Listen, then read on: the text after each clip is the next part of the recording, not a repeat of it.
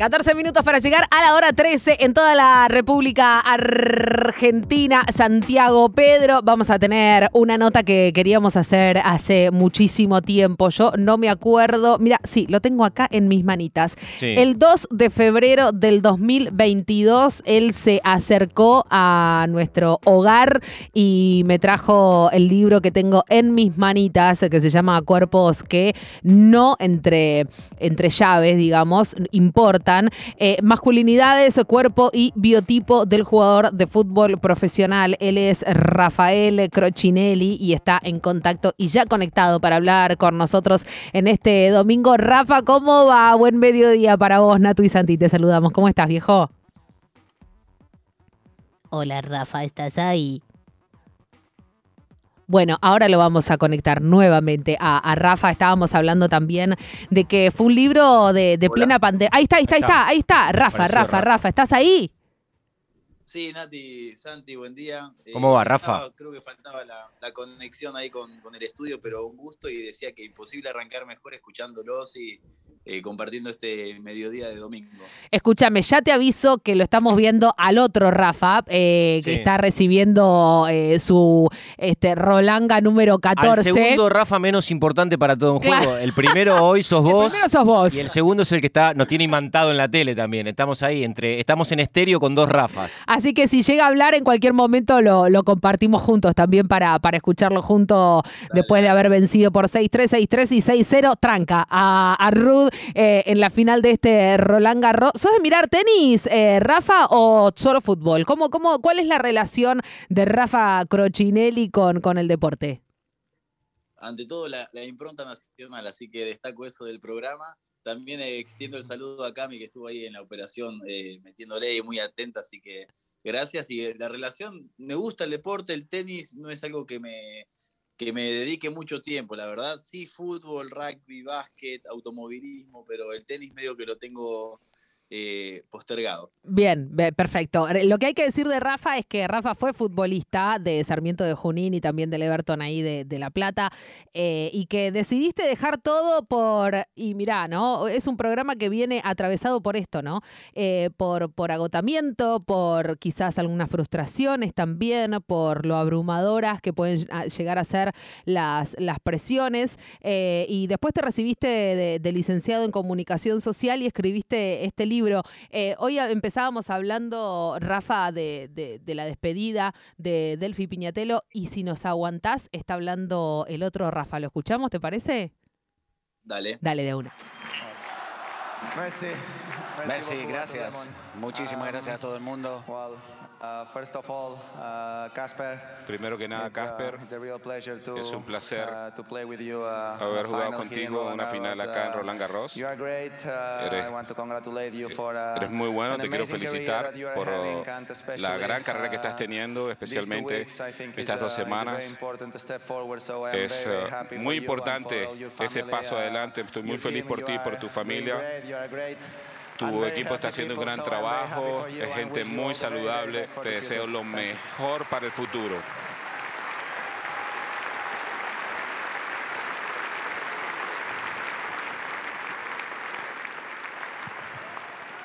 Well, uh, I have uh, to follow with my team. I think uh, team, family, everybody who is. Quiero agradecer a mi equipo, a mi uh, familia, a todos los que han estado uh, acá. It's completely Es increíble uh, las cosas que this están year, so sucediendo este año. uh, Campeón de Australia, campeón de Roland Garros. Gracias por todo lo que han hecho conmigo y uh, lo que han hecho a través de los años. no, hay duda que sin in ustedes no hubiese logrado, sobre todo en los momentos más difíciles y a través de uh, las lesiones. uh, Si no hubiese contado con el uh, apoyo de la familia, del uh, equipo. Ahí lo teníamos a, a Rafael Nadal, campeón de Roland Garros 2022.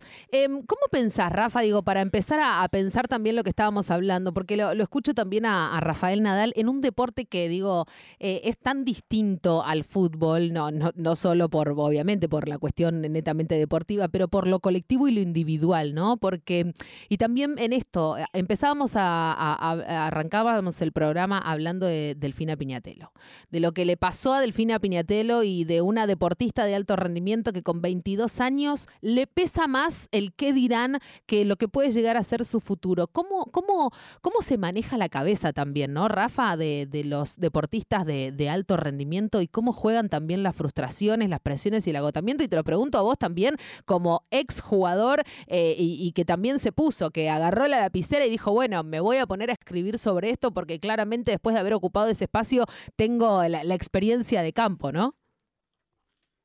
Sí, Nati, es así como, como marcás, lo decías un poco en la presentación antes de escuchar a Nadal y relacionado al caso de, de, Delphi tiene que ver con un agotamiento. Eh, la verdad que es muy exigente la práctica, uno se compromete mucho, uno se posterga, de hecho, en el lado social, en el lado personal, abocado a, a lo que es el deporte, que es hermoso, que es un espacio de formación y de transformación, pero eh, no tiene el acompañamiento. Yo creo que muchas instituciones deportivas eh, están comenzando a trabajar, pero nos falta un montón el tema de acompañar a los deportistas, brindarles herramientas, brindarles una autonomía crítica, eh, una autonomía política personal. Y, la verdad que en ese sentido creo que los casos de Delphi, lo que me pasó a mí, lo que les pasó a tantos futbolistas también, es una muestra de, de las falencias que aún tenemos y de los desafíos que tenemos por delante. Entonces, creo que es fundamental empezar a, promover una formación integral en los deportistas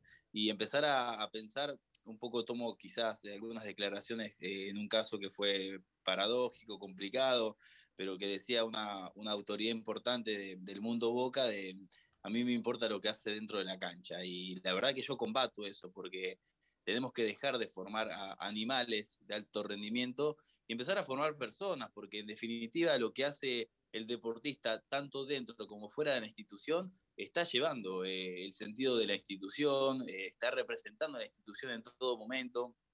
Entonces creo que tenemos que dejar de demostrar al deporte como un espacio despolitizado y empezar a darles herramientas para, para que tengan un mejor futuro, porque el deporte es algo hermoso, pero el alto rendimiento es hasta los 40, en el mejor de los casos. Y después, ¿qué pasa con la vida de, ese deportista que, que tiene todo, todas toda una vida por delante. Entonces creo que, está bueno comenzarlo a repensar y eh, relacionado a esto que decías del tenis, y en el caso del fútbol se da una, una, similitud en lo que es la, no lo digo yo, lo dicen algunos estudios académicos, la psicología del tenista con, por ejemplo, la del arquero. Claro. Donde si bien el arquero está en un deporte colectivo, a su vez es algo individual porque se viste diferente, está solo en el arco, entonces se pueden trazar, y eso es lo que me parece muy rico, algunas similitudes eh, entre distintos deportes, como en este caso el fútbol y el tenis. El que está hablando es Rafa Crocinelli, exjugador, autor también de Cuerpos que no importan. Te metiste solito y rápido en el mundo Boca, así que claramente me dejas la puerta muy abierta para empezar a meternos también lentamente por, por ese tema. Pero mm, es interesante también, Rafa, porque vos en, el libro, eh, y mm, cuando yo en ese sentido soy media obse y lo primero que hago es eh, guiarme por lo que es el índice, ¿no? y si vos vas al índice también de, tu libro. Bueno, empezás obviamente por la genealogía del fútbol, eh, los cuerpos que importan para la producción capitalista, pero ya en el tercer y cuarto capítulo te empezás a meter en cuestiones que incomodan al sistema del fútbol, ¿no? Que tiene que ver con la cuestión identitaria de los jugadores, eh, lo que es el sacrificio, la humildad, el éxito. Y el capítulo número cuatro es el que quizás más me interpeló porque siento, lo hablábamos cuando me, hiciste llegar este libro, em, que es lo que menos investigado está, pero porque también es lo que incomoda, ¿no? Que, que, tiene que ver con la fragilidad del macho, así lo titulas vos, homosexualidad, estigma y terror anal. Me parece muy gráfico, la verdad, el, título, para que de esa manera nos, nos adentremos. Y, utilizo también esto porque em, yo ayer, eh, no, el viernes en realidad, a última hora, eh, Boca, digo, viernes 3 de junio, aniversario, siete años del primer grito de Ni Una Menos. Y claramente, hoy por hoy, así como vos decís, Rafa, que los clubes están, ¿no? Como intentando encontrarle la vuelta a los cambios sociales también adentro de, los vestuarios, no todos los clubes, sino alguno de ellos, eh, estábamos esperando fervientemente, ¿no? Alguna publicación en redes sociales de, de Boca alusivas a, a lo que tiene que ver con el Ni Una Menos. No sucedió en Twitter, tampoco sucedió eh, en Instagram, sí en las historias, ¿no? De Boca. Y ahí Boca, digo, porque, eh, digo, no, no me parece eh, no pensado, digamos, ¿no? Po- poner algo que, que dure nada más 24 horas para que nadie nos diga nada. Em, y, Boca también lo hizo. ¿Por, qué te pensás, Rafa, que desde los clubes, aún eh, con las complicaciones que tiene Boca en el tratamiento de cuestiones eh, que tiene que ver con fu- futbolistas y, y denuncias por violencia de género y hasta tentativa de femicidio, ¿por qué te pensás que igualmente se suben a la ola verde, digamos, no entre comillas, obviamente, porque claramente son, este, mm, a ver, consignas muy vacías que terminan quedando, pero ¿por qué te pensás que igualmente lo hacen, no? Digo, hasta desde su lugar más incómodo, si querés. Bueno, no, lo, lo políticamente correcto hoy es subir una fotito que diga 3 de junio ni una menos y el escudo de Boca y lo hacemos igual. Qué pregunta, Nati, para, para pensar, para repensar, eh, partiendo de la base, creo que, que muchas cosas de las que suceden eh, se dan por un tema de desinformación, por un tema de prejuicio, por un tema de estigma y todo esto se acorta generando espacios, brindando herramientas, acercando este tipo de producciones a las dirigencias para que a partir de ahí se baje. El caso de Boca, la verdad que es muy paradójico porque quien manejaba el área de género y hoy en día ocupa el lugar de vicepresidenta tercera, eh, es Adri Bravo, con quien estuve intercambiando, con quien estuvimos hablando acerca de acciones para desarrollar. eh, y, y, bueno, el caso, la larga lista que tiene Boca, en verdad, desde hace eh, algunos años en lo que es eh, causas por violencia de género. Eh, no solo Villa, que en este, en este caso yo creo que es algo circunstancial porque son prácticas eh, sistemáticas que se dan entre los futbolistas y sobre todo también, como decía, en el mundo Boca, creo que, que es necesario abordar este tema de manera troncal y no solo ahí en lo que es la primera división, sino desde las categorías juveniles. Y respondiendo un poco al interrogante que dejabas, a la pregunta, eh, también tiene que ver con un tema de, subirse a, una oleada que se está produciendo, donde la Argentina es un país eh, pionero que está desarrollándose un montón en lo que es materia de género, donde ha habido muchas conquistas. Eh, y todo esto acompañado obviamente por, por un accionar estatal, porque el Ministerio de Mujeres es un, un espacio que, que, viene motorizando y eh, enviando un montón de acciones a través también de, de, las áreas de género. Entonces, lo que sí se da la atención es lo que vos marcabas con cómo quedó inactivo eh, o inactiva el área de género con respecto a estos casos. O sea, creo que hay que darle mayor entidad y creo que tenemos que atacar esto. Bueno, ahora celebro eh, una de las últimas noticias que fue que Paula Ojeda, quien escribió el libro, el prólogo de, de Cuerpos que no importan, eh, bueno, fue eh, publicado ya de que va a ser, es la nueva gerenta de, del área de, género y, equidad de la AFA, así que creo que es por ahí el camino, de a poquito, y como decía, acercar información para cuando Boca, digamos, publique o haga referencia a una fecha tan especial, eh, el hincha, eh, las personas de la institución se empiecen a interpelar, empiecen a entender, a, empiezan a tener conocimiento, porque la realidad es que muchas veces eh, y a mí me llamó la atención, Nati, esto también soy muy crítico, me han dicho, pero ¿no te gusta el fútbol?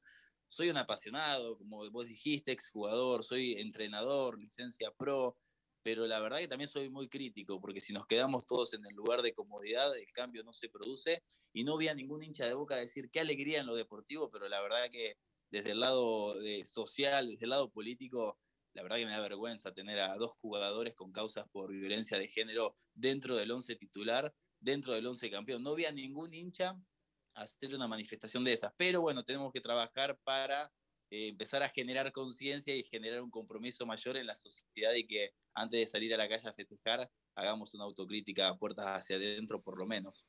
Te escucho, Rafa, y entiendo que, el camino, el recorrido de, una construcción distinta está vinculado al tiempo y que necesariamente va a darse en el tiempo, pero también te quiero aprovechar, Rafa, para preguntarte en relación este, a lo que viene e, intentando hacer algún tipo de, proyección, este, lógicamente que lo primero que, debería formatearse de una manera distinta está vinculado justamente a, la formación de los futbolistas. Este, hoy en términos generales hay un estereotipo de lo que es el futbolista y en, su, en su construcción juegan comportamientos, valores que, que van apareciendo permanentemente en la vida cotidiana.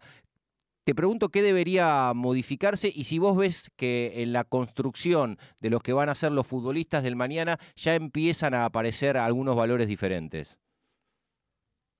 Sí, en esto que marcaba Santi del proceso se me vino a la cabeza también, más allá de, lo que es un, cambio, un repensar, eh, también mucho dolor, porque eh, hacer este tipo de producciones o lo que fue el libro en este caso, a mí me generó mucha incomodidad, mucho salir de, un lugar de privilegio, siendo varón, heterosexual, cis, eh, y dolor en el sentido de decir, wow, o sea, pertenecía a todo este espacio con todas estas cosas naturalizadas que no son tan naturales cuando te corres un poquito del vestuario, de la cancha, desde los, no sé, 12 años, eh, estando en concentraciones, viajando a otras provincias, teniendo ropas, teniendo accesos, teniendo privilegios que no son normales. O sea, cuando se te pincha la burbuja del mundo del fútbol, ahí te das cuenta de que todo lo que pasaba no era tan natural, de que uno es una persona más, porque sucede eso, o sea, como futbolista uno se autopercibe como un escalón por encima de, del resto de la sociedad. Y para decir esto, o sea, me hago cargo, también lo viví,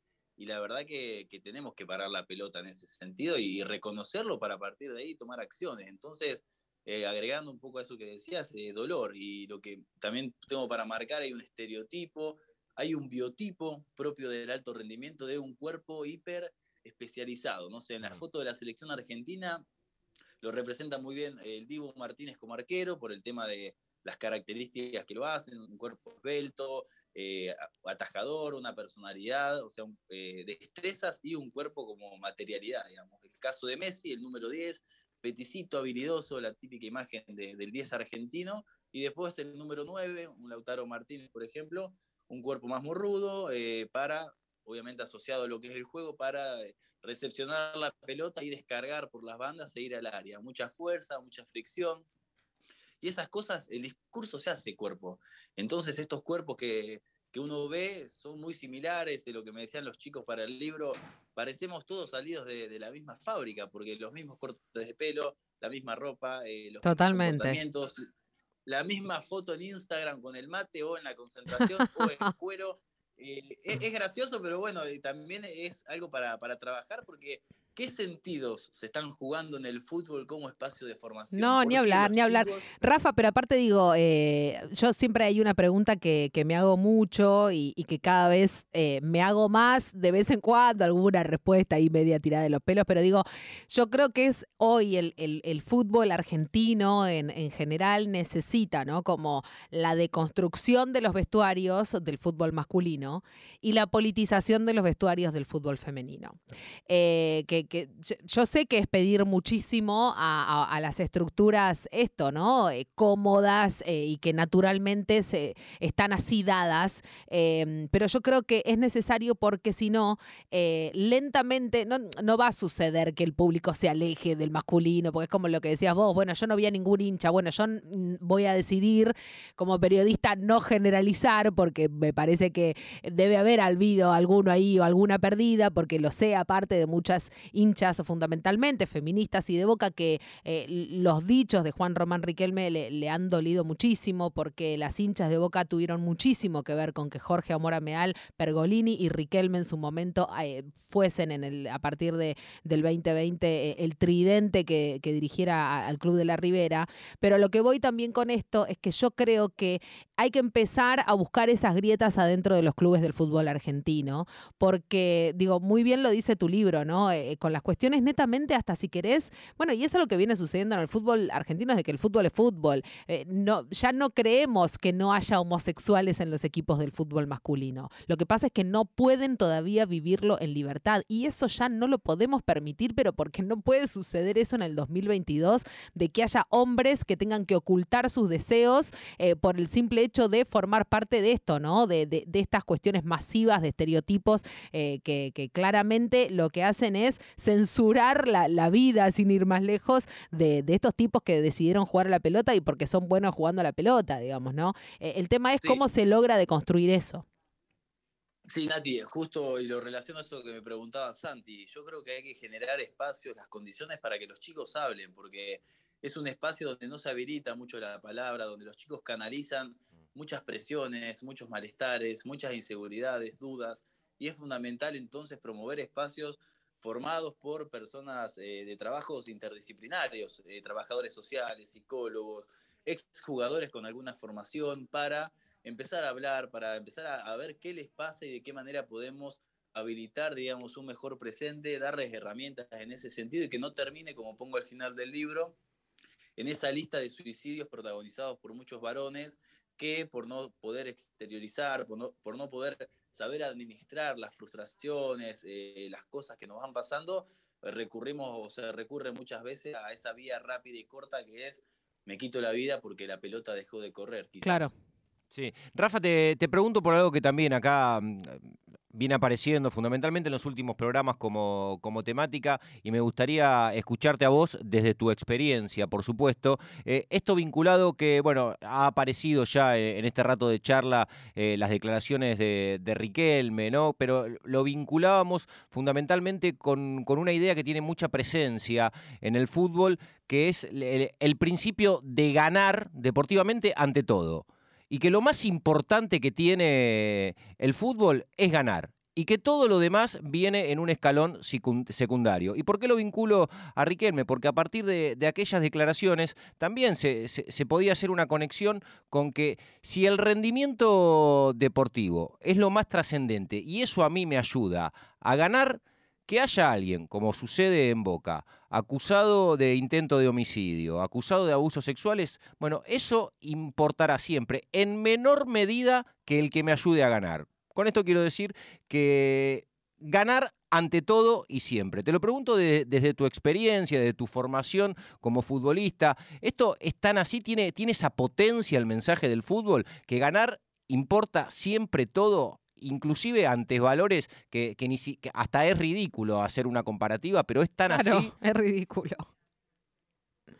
Las lógicas eh, del mercado en un sistema darwiniano, podría resumir a priori, en el sentido de que si en lo que es el fútbol de primera división, lo que es donde está, a donde lo que hace eh, referencia a Riquelme, eh, el resultado manda, el, el resultado dicta, pero hay que diferenciar eso con las categorías juveniles, con las categorías infantiles, donde los chicos están formándose y donde yo reconozco, por lo que sé y lo que he visto en el territorio, que hay una abundancia de entrenadores y escasean los formadores. Entonces, creo que es necesario, estoy participando de un proyecto con el Ministerio de Mujeres para entidades deportivas, para empezar a repensar esta cultura del aguante, donde eh, tenemos que dejar en claro, estoy trabajando en algunas recomendaciones para atletas, dejando en claro, o sea, todos competimos para ganar. Ahora, hay que ver la manera, o sea, hay que entender el proceso, los medios, que la victoria sea consecuencia de un accionar.